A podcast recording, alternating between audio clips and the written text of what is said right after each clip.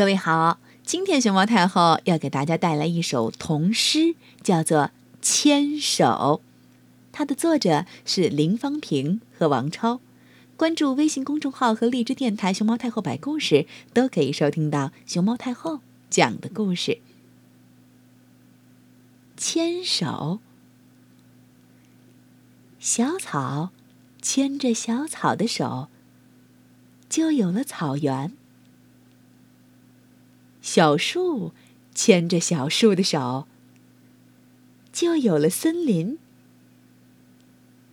小石子儿牵着小石子儿的手，就有了长长的小路。